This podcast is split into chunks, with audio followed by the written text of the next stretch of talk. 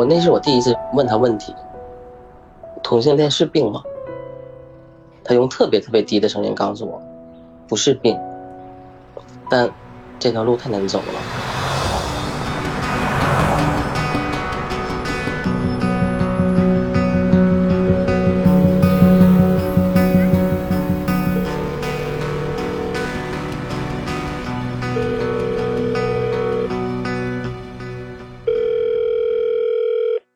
你好，这里是微光斯坦尼，大家好，我叫大鱼，今年已经三十多岁了。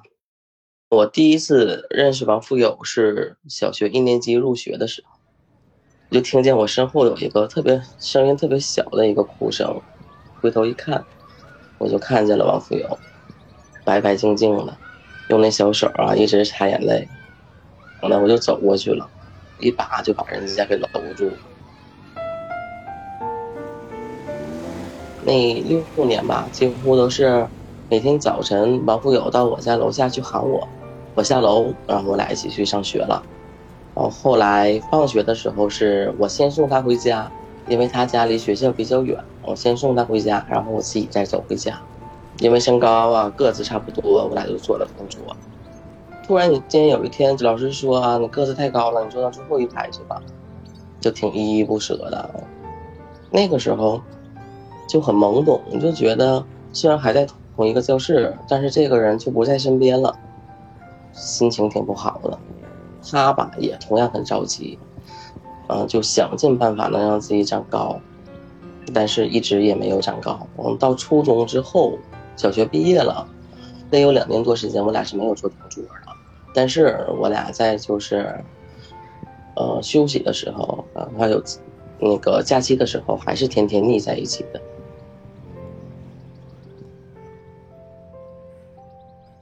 我俩呢是子弟小学、子弟初中，上初中之后，我俩分到了一个班。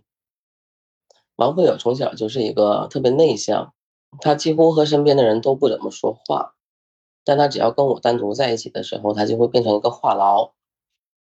经过我们两个小学到初中毕业那个暑假，回来之后再见面，就简直这个人就太帅了。他的学习一直都特别好，但我就是很偏科。我不听课的时候，我唯一在做的事情就是偷看他，然后我就发现对他的这个感情不再像小学的时候那种是哥们儿是朋友。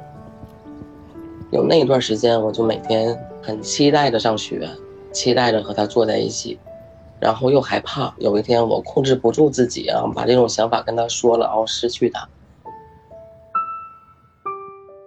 然后有一有一次物理课，我又睡着了，就是在我醒的时候，我发现我的手就被王富勇的手给攥住了。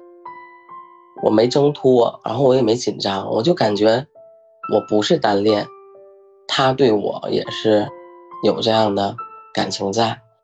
那一刻真的是太幸福了。然后就因为一直想上课的时候想偷偷摸摸的搞这些小动作。他就不得不用左手写字，导致到现在他也是一个左撇子。他记忆比较深刻的一件事儿，然后有一天呢，他整个早自习都在看我，就觉得我突然间就不一样了，但又想不起来是哪里不一样。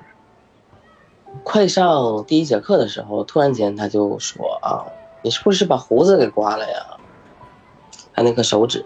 就伸过来摸了一下我的嘴唇，他说这个是他记得特别深刻的，他就觉得你这个嘴唇好软呐，什么的。他说摸上我嘴唇的那一刻，整个喧闹的那个早自习一下子就安静了，那一点点的触感就感觉什么都忘了。然后嗯，我俩的总分就差了几分，考上了同一个高中。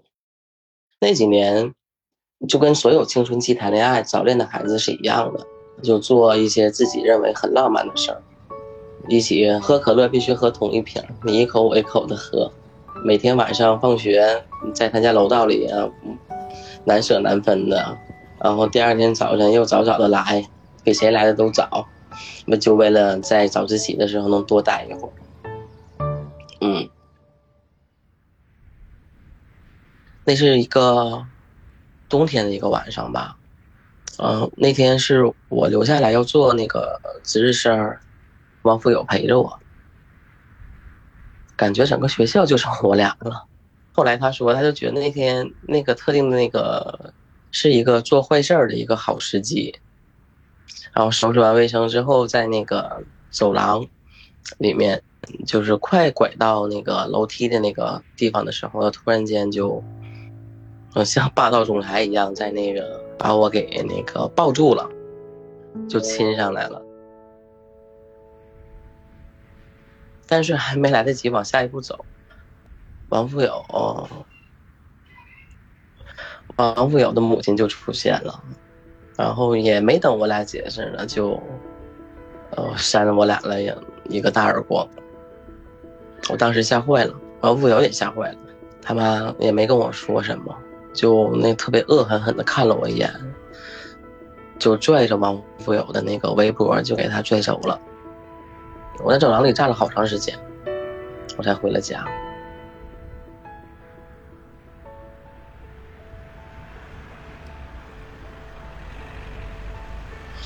后来来学校来收拾东西，然后班主任说啊，他要转学了，告诉了我们确定的一个时间。那天我就逃课了，嗯，去他家楼下等，然后他一直也没出现。后来应该是在九点多的时候，他就背着那个一个双肩包就下来了。下来的时候一直在找我，我也没敢出来。知道他坐上车了，车要开走了，我就想，我再不出来的话，我们可能再见面就太难了。我就从那个楼洞里跑出来，他回头看到我，王富友把窗车窗摇下来，我扔出来一个纸条，那个纸条上写的就是一定要考上，我们两年后再见。当时啊，你他定的这个学校定的太高了。我考不上啊！这就是我俩年少青春期的最后一次见面。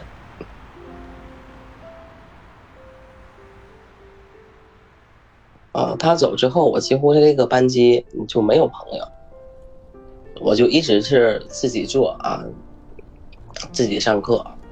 然后突然间有一天呢，我们班把在王富友走了之后，又来转来了一个学生。但是他没有做我的同学，我们班主任把他安排在了另一排，啊，这个同学来了，他也是自己坐的，然后当时觉得很奇怪，然后特别奇怪，为什么这样呢？就是为什么没有把他安排成我的同桌呢？后来有一次班主任找我谈话，我才知道是王富友的母亲，在王富友转学之后来到我们学校，找过我们的班主任，把我的性取向告诉了我的班主任。他表面的意思是让我的班主任，啊，有时间的、有精力的情况下多关心我一下。其实他只是想把这件事情告诉我的班主任啊，避免避免我的身边再出现第二个王富友啊，避免再有一个好孩子啊被我给带坏了。我们班主任找我谈过一次话啊，我们班主任就把这件事儿很隐晦的跟我说了啊，嗯，当时我也明白了。之后呢，我就不怎么敢面对我们班主任了。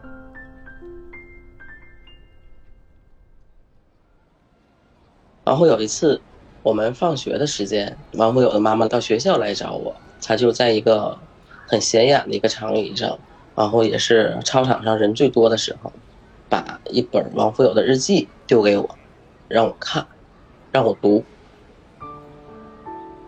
我一直是在很认真的看。然后他在一直用特别恶毒的词语在骂我，嘲笑我。我从这个学校我就出名了啊，我就变成了一个异类。从那天开始，我的性格就是变了，我也不跟别人交流啊。你们觉得我很怪，然后我就觉得每个人看我都是在看我笑话啊，在议论我。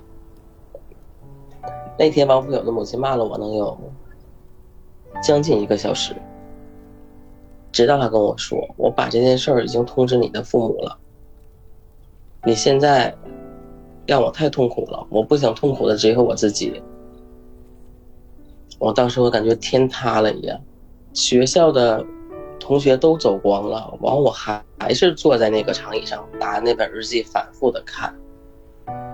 放学了，我不敢回家，我怕回家面对，我不敢想象面对的是什么样的一个场景。我就一直在漫无目漫无目的的走，走到哪儿，后来走到哪儿我都不记得了，实在是没办法，太冷了。虽然穿着特别厚的棉鞋，但我就感觉我每个脚趾头都已经被冻被冻住了，然后我的牙齿啊，上下的牙齿就一直在一直在抖。敲开门的时候，只有我妈在家，我就叫了一声妈，之后我就什么都不记得了。呃，高烧到三十九度多，然后肺炎住院了一段时间。我爸我妈。倒没有提任何关于我性取向的事儿，也没有提王富友这个人，啊，只是带我第一次带我去了一个我们这儿的一个比较好的一个医院的一个心理科吧，去那儿见一个心理医生。同性恋是病吗？我那是我第一次跟他说话啊，第一次问他问题，然后他沉默了好长时间。他用特别特别低的声音告诉我：“不是病，但这条路太难走了。”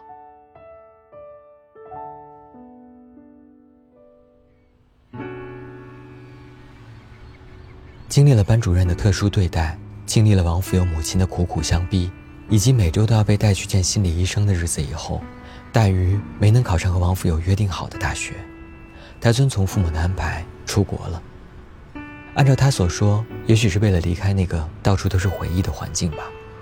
毕业以后，在异乡没有任何牵挂的大鱼，第一时间回国了。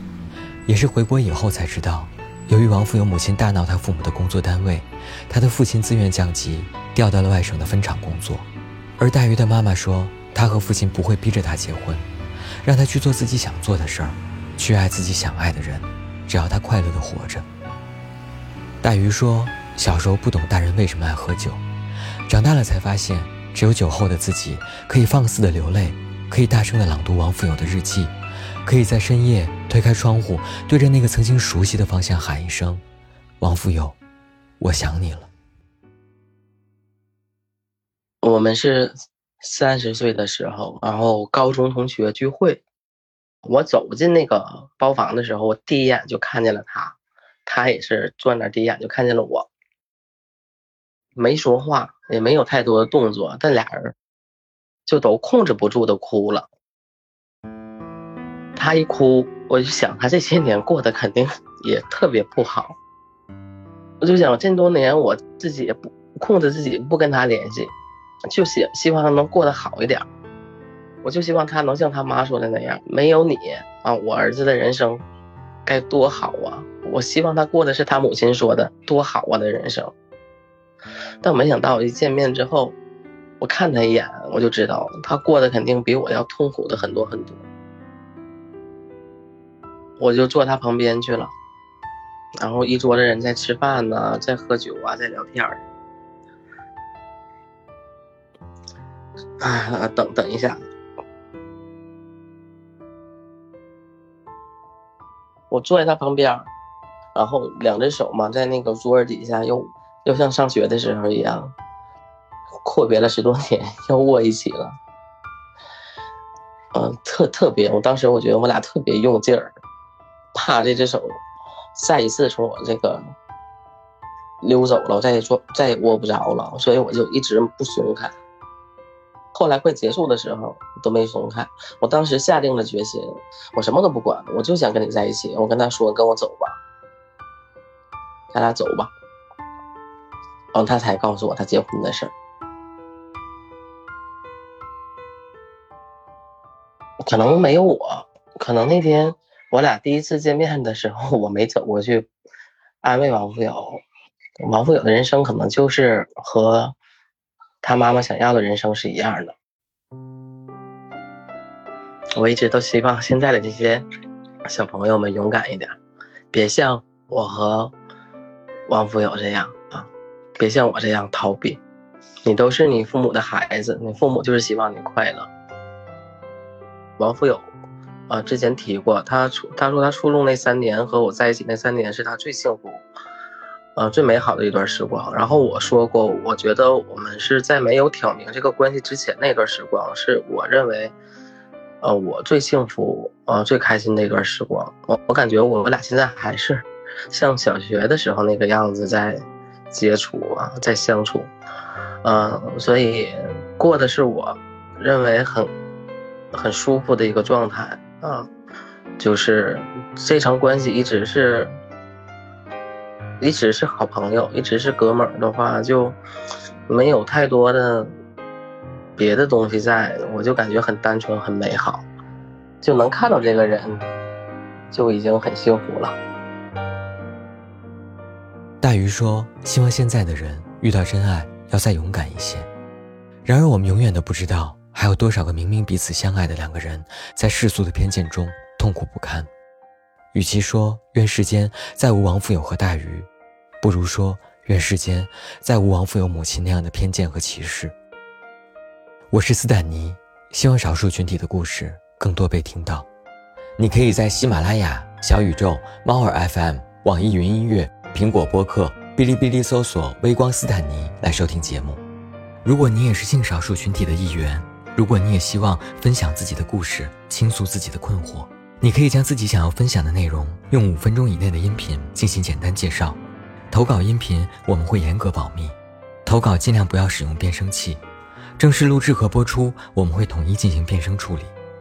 音频文件请以“微光故事”加你的昵称命名，发送到邮箱“彩虹微光”的全拼幺六三 .com，或者在抖音、B 站搜索“斯坦尼 Rainbow” 私信给我。万物皆有裂痕，那便是光照进来的地方。